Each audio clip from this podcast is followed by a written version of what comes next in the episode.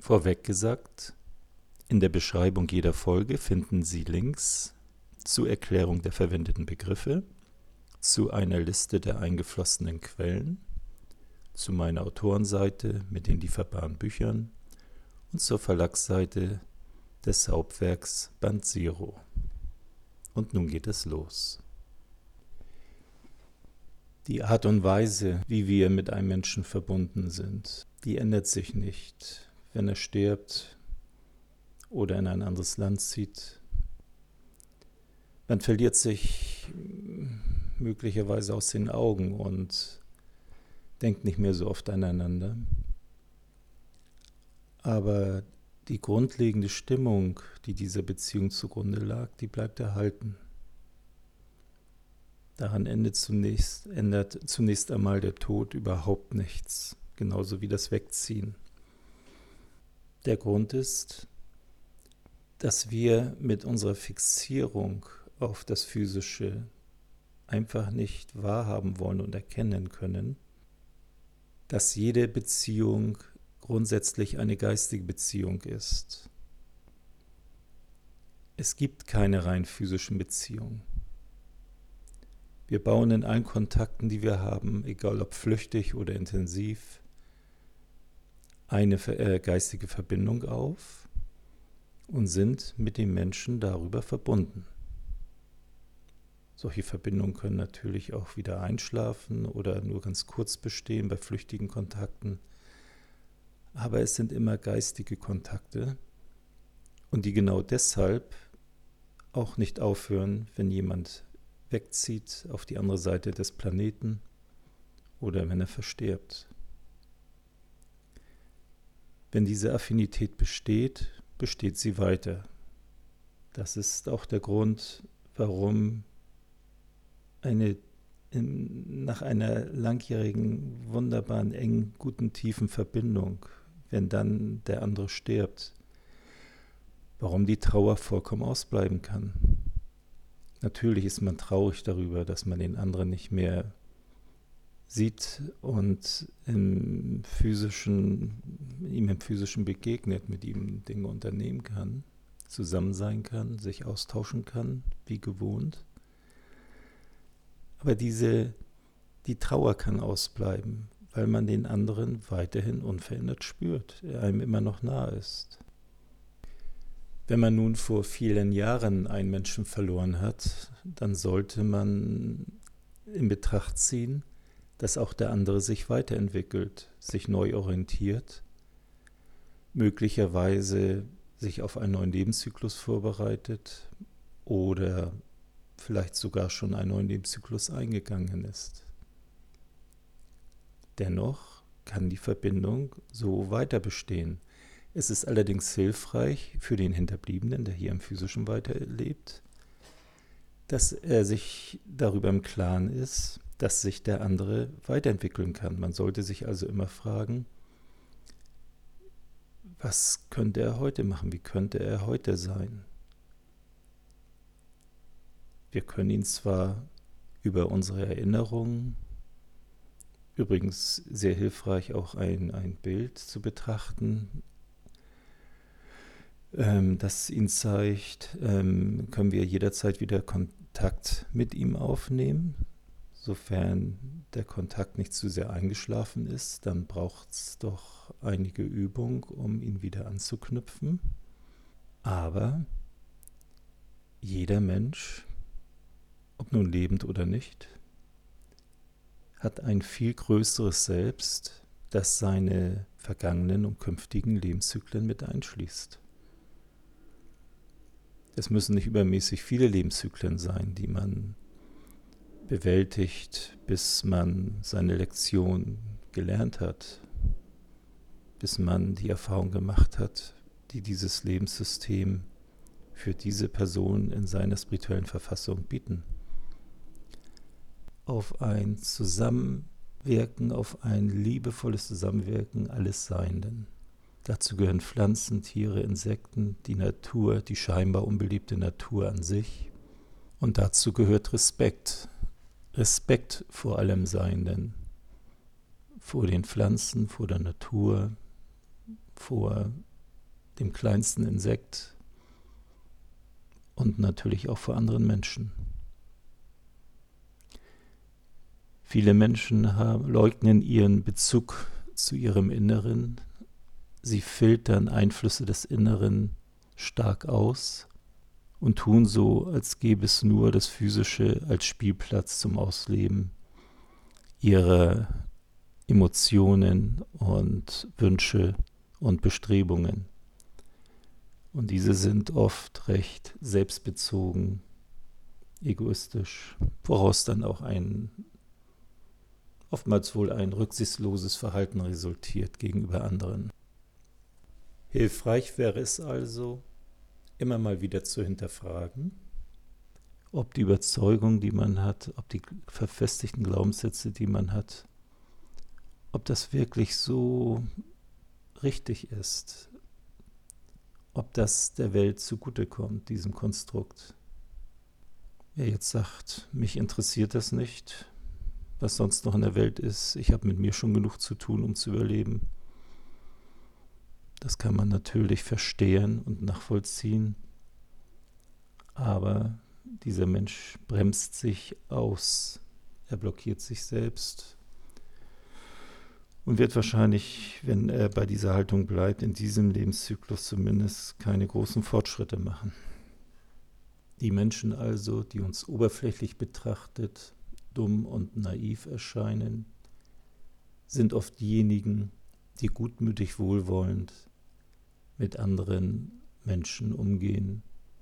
Wenn sie so mit anderen Menschen umgehen, dann häufig auch mit anderen Lebensformen, mit Tieren und ganz wichtig Insekten.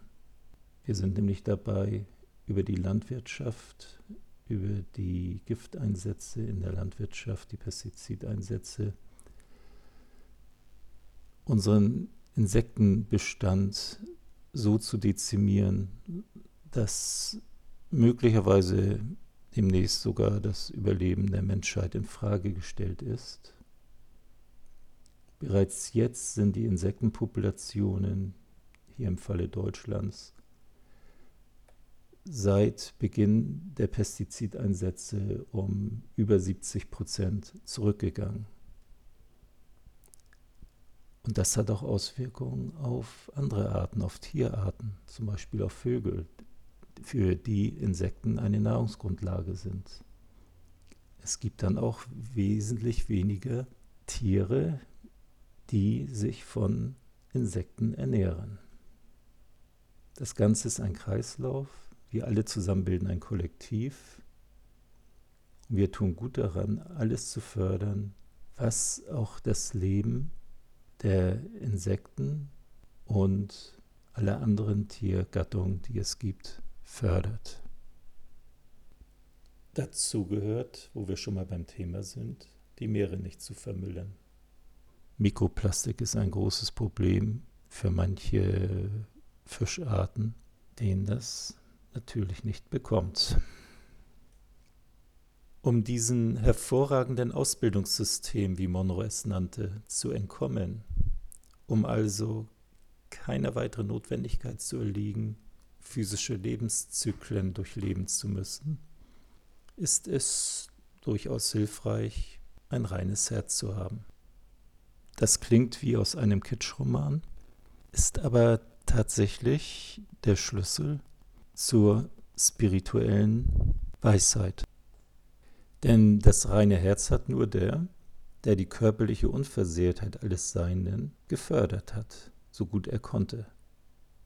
Und der auch die geistig-seelische Unversehrtheit alles Seinen gesichert hat, indem er nicht drohend weder gegenüber Tieren noch gegenüber Menschen auftritt, und versucht durch emotionalen Druck oder Repressionen seine selbstsüchtigen Ziele zu erreichen.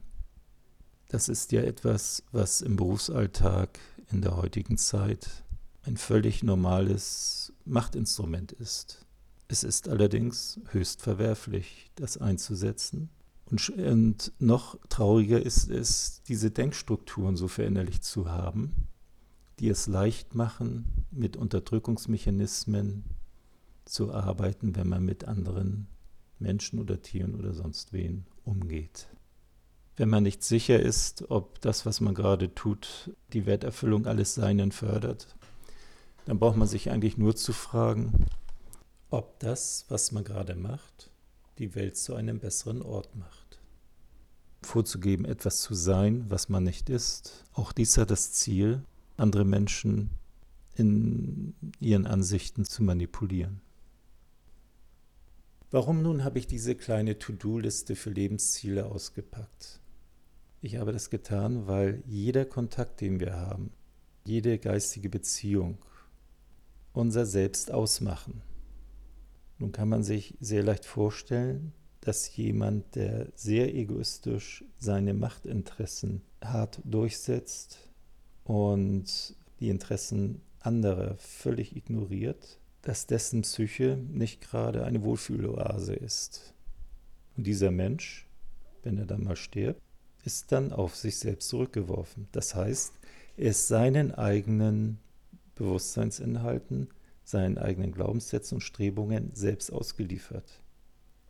Das sind die Menschen, die keinen leichten Übergang haben, die möglicherweise ewig in irgendwelchen unangenehmen eigenen Projektionen festhängen, in denen sie sich lange Zeit verlieren, bis sie dann irgendwann einmal vielleicht selbst zu einer Einsicht kommen oder von wohlmeinenden Nahestehenden dorthin geführt werden und aus ihrer Isolation der Projektion herausgerissen werden.